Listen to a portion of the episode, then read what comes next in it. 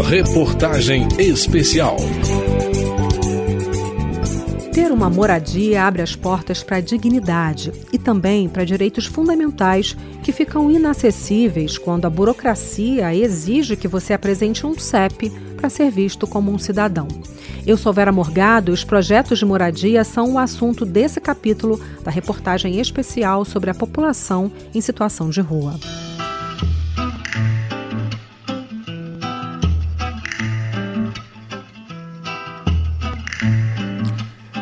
A Jaqueline Galeno deixou o Piauí em busca de melhores oportunidades na vida. Há seis meses não tem onde morar em Brasília.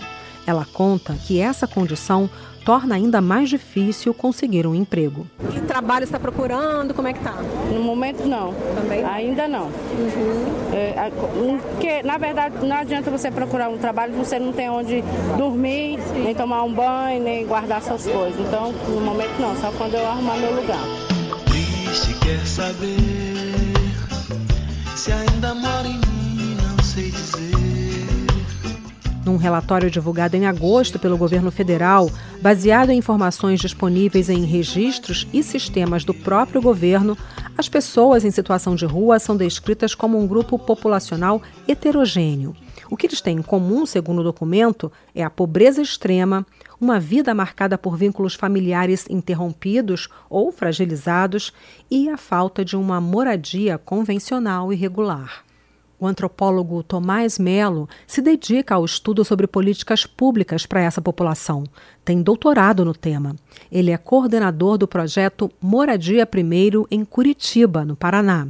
O projeto é financiado pela Cúria da Arquidiocese da cidade e por emendas parlamentares. E surgiu quando Tomás e um grupo de pessoas da igreja perceberam uma lacuna na política nacional. No que diz respeito à capacidade da política produzir superação da situação de rua. O tempo todo a gente percebia as pessoas né, naquela necessidade de produzir novos documentos, de pedir encaminhamentos, de tentar ser atendido na política de saúde e de demais políticas, e sempre é, se verem é, na dificuldade de fazer qualquer coisa em virtude da falta de moradia. O conceito surgiu nos Estados Unidos, onde é chamado de Housing First, e chegou em seguida ao Canadá e em países da Europa. Essas experiências indicam que, ao instalar as pessoas em lares, fica mais fácil oferecer apoio para a retomada de uma vida autônoma.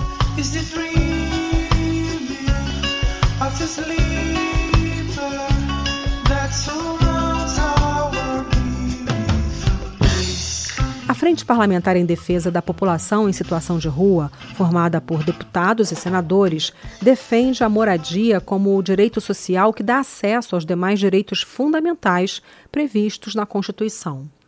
O coordenador da frente é o deputado Raimon, do PT do Rio.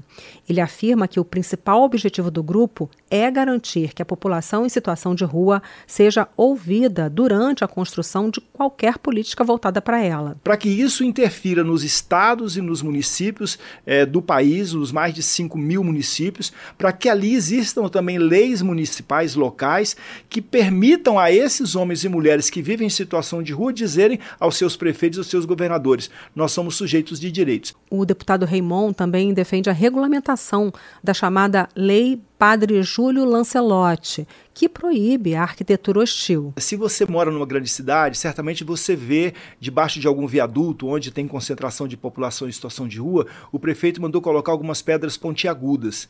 É para que a população em situação de rua não esteja. Isso se chama arquitetura hostil que é uma arquitetura que ela diz assim: aqui, aqui nós não aceitamos que vocês estejam. Nós tivemos aquela célebre imagem que está na cabeça de todos nós, do padre Júlio Lancelotti em São Paulo com uma marreta, ele próprio, é, quebrando essas pedras pontiagudas debaixo do viaduto. Esta é a arquitetura hostil. Curitiba, a equipe do projeto Moradia Primeiro procura um imóvel junto com a pessoa em situação de rua que atenda às necessidades básicas dela. Paga o aluguel e as contas de água e energia elétrica e entrega a residência mobiliada, com os utensílios básicos para higiene e alimentação. Assim, começa um processo de acolhimento. Existe o apoio de uma equipe técnica que acompanha o morador para garantir que ele acesse as políticas públicas de acordo com as necessidades que ele tem. A prioridade depois da casa pode ser o atendimento médico ou a necessidade mais imediata de emprego. É esse sistema que o Tomás Melo explica. Uma vez que essa pessoa se encontra naquela comunidade, a gente vai começar a tentar conectá-la com os serviços da região. Se ela é, precisa, por exemplo, de um CAPS ou precisa da, de estar na, na, na unidade básica de saúde, né, saber como que ela se transporta, né, é, quais são as linhas de ônibus que tem ali disponíveis, é, aonde que está o mercado, a farmácia, enfim, a vida comunitária ali local para ela poder passar a, a se reconhecer e pertencer àquele espaço. O coordenador do movimento nacional afirmou que tem debatido projetos de moradia primeiro com o governo. A gente tem acompanhado o movimento, a gente acompanha né, e, e, e fazemos esses debates. E dentro dos estados a gente tem é, dialogado com, com, os, com os parlamentos, né, com o sistema de justiça, para que a lei é, é, seja valendo, né, acaba sendo valendo é, no nosso estado e no Brasil. Mas é importante também destacar a frente parlamentar. Né? Hoje nós temos a frente parlamentar mista né, no Congresso e na Câmara, no Congresso. É uma forma de onde que a gente traz diretamente para os parlamentares a, a, nossos projetos, né, nossas propostas de projeto de lei para a população de, de, rua, né, seja no Senado, seja na Câmara. Leonildo Monteiro também enfatiza que esse é um direito que abre portas para outros direitos. A primeira política que tem que ter no Brasil é a moradia, né?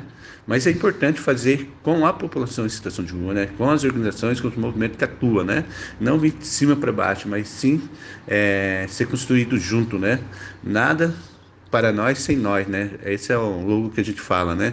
E é muito importante estar junto, construindo junto, né? Quanto a ações do governo federal, o ministro dos Direitos Humanos e da Cidadania, Silvio Almeida, promete um programa de aluguel social para atender essa população.